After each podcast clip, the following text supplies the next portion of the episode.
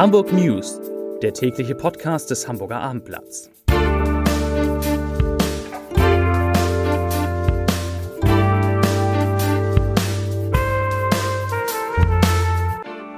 Herzlich willkommen in einer neuen Podcastwoche. Mein Name ist Lars Heider und heute geht es in diesem Podcast um Schul- und um Kita-Öffnungen in Hamburg um Demonstrationen, bei denen nicht eine einzige Corona-Regel eingehalten wurde und es geht um die große Chance, die der Hamburger SV heute Abend hat, wieder auf Platz 2 in der Fußball-Bundesliga zu kommen. Zunächst aber gibt es eine Neuerung in diesem Podcast, denn es gibt jetzt nicht mehr am Anfang die drei Nachrichten in aller Kürze, sondern ich stelle Ihnen, ich stelle euch immer vor, was sind die Top 5 der meistgelesenen Artikel auf www.abendblatt.de.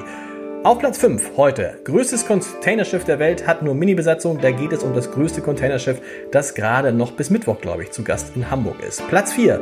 So soll Hamburgs neuer Freizeitpark im Alstertal aussehen. Das müssen Sie, das müsst ihr euch ansehen. Platz 3. Knackt der HSV heute Kiel dank Hackings Psychotricks. Dazu komme ich gleich. Platz 2. Kitas noch im Juni zurück im eingeschränkten Regelbetrieb. Ja, da geht es auch gleich mehr zu. Und auf Platz 1 der meistgelesenen Texte heute auf abendblatt.de Corona-Ausbruch, Göttingen drohen weitere Einschränkungen. Da geht es also gar nicht um Hamburg, sondern wir erinnern uns um die Vorfälle, Vorfälle mit den Großfamilien in Göttingen. Ja, von Niedersachsen nach Schleswig-Holstein, denn Dort laufen seit heute Morgen die Grundschulen wieder in regulären Betrieb, sogar ohne Abstandsregeln. Warum erzähle ich das? Das lässt natürlich in Hamburg viele Eltern, mich auch, neidisch werden, die ihre Kinder jetzt noch bis zu den Sommerferien, also gut drei Wochen, weitgehend allein zu Hause unterrichten müssen.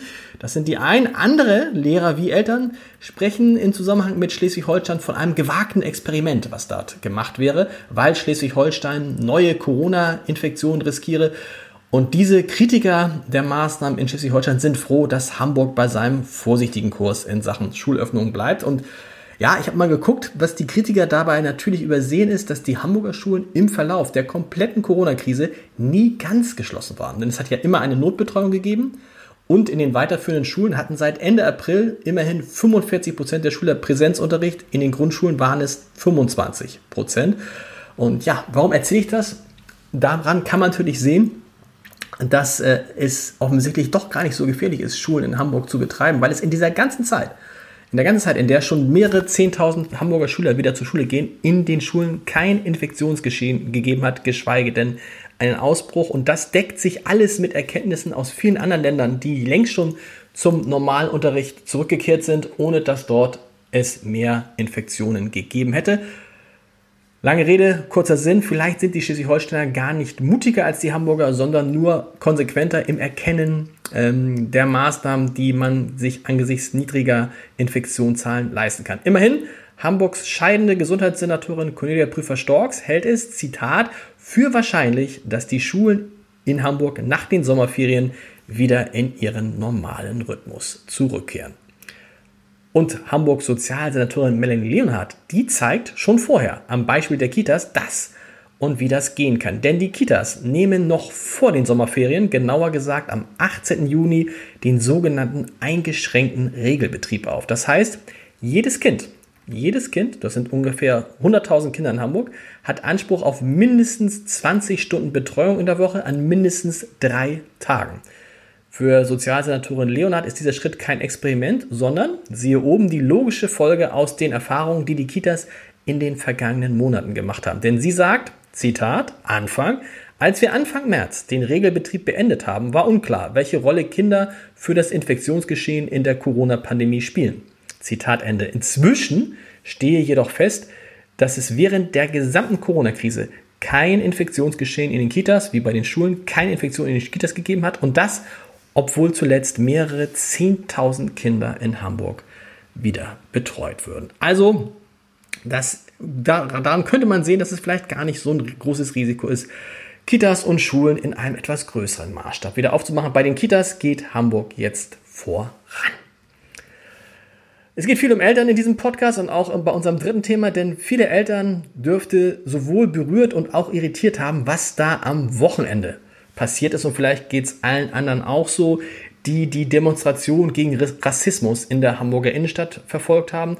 berührt waren, waren wir alle, war ich auch, weil 14.000 Menschen in Hamburg einmal mehr ein Zeichen gegen Fremdenhass gesetzt haben. Ein wichtiges Zeichen angesichts der Dinge, die da gerade in den USA passieren. Aber irritiert waren viele, ich auch, weil unter den 14.000 dicht an dicht Demonstrierenden eben viele jener Schülerinnen und Schüler waren, die im Moment nur ab und an in ihre Klassenzimmer dürfen. Und wenn sie dann dort sind, müssen sie einen Mindestabstand von 1,50 Meter wahren. Überhaupt ja stellt sich ja die Frage, wie die Stadt, wie die Innenbehörde und Polizei in Corona-Zeiten eine Versammlung dieser Größenordnung zulassen konnte, die ja nun wirklich alle Zutaten, alle Zutaten für die gefürchteten Superspreading-Events äh, mitbringt.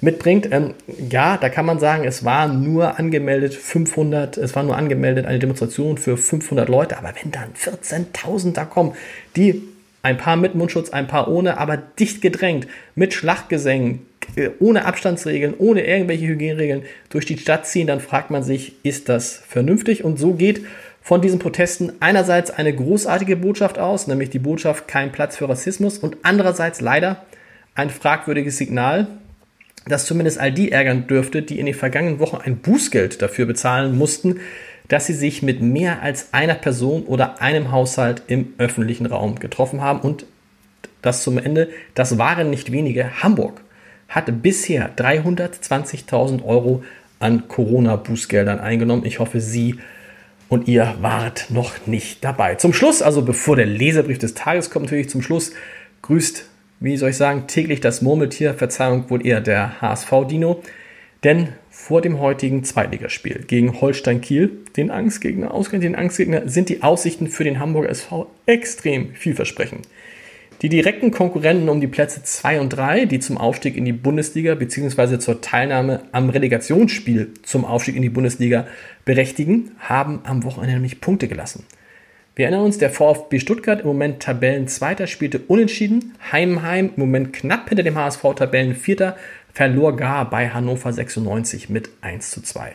Das heißt, vor dem heutigen Spieltag ein 1 zu 0, ein müdes 1 zu 0 gegen Holstein Kiel würde dem HSV reichen, um hinter Tabellenführer Arminia Bielefeld, spielt er auch nur unentschieden, wieder auf den zweiten Platz zu kommen. Und dann hätten es die Hamburger in der Hand, indem sie die Rest der Spiele gewinnen, doch noch wieder in die erste Liga aufzusteigen. Da denkt man sich als HSV-Fan, das muss doch möglich sein, zu Hause gegen Kiel mit dem Trainer, mit Dieter Hecking und, der, und dieser tollen Mannschaft, das denkt man sich und dann äh, denkt man leider auch, dass äh, man als HSV-Fan diese Situation in den vergangenen Monaten und Jahren sehr, sehr oft erlebt hat und leider immer wieder von der Mannschaft enttäuscht worden ist. Ich hoffe, dass es heute Abend vielleicht einmal anders wird, dass der HSV wenigstens knapp gewinnt und dann wieder auf Platz 2 in der zweiten Liga ist und wir vielleicht doch noch von einer Feier auf dem Rathausmarkt mit gebührendem Abstand träumen dürfen. www.abendblatt.de überträgt das Spiel heute Abend live im Live-Ticker ab 20.30 Uhr. Und ich komme ganz zum Schluss wie gewohnt zum Leserbrief des Tages.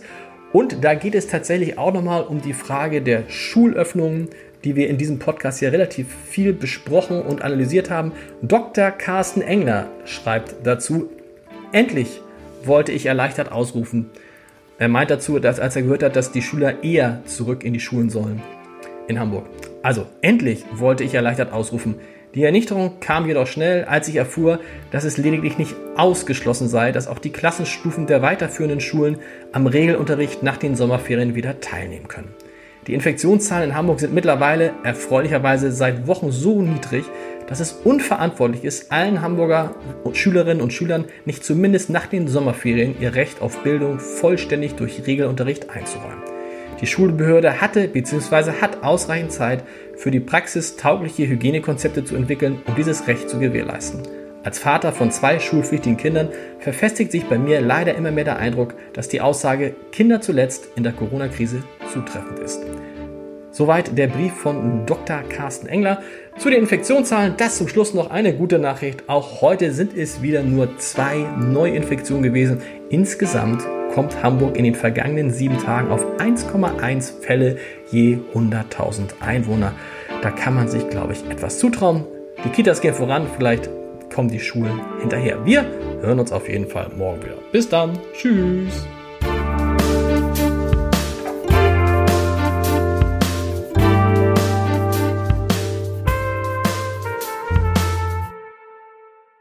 Weitere Podcasts vom Hamburger Abendblatt finden Sie auf abendblatt.de slash podcast.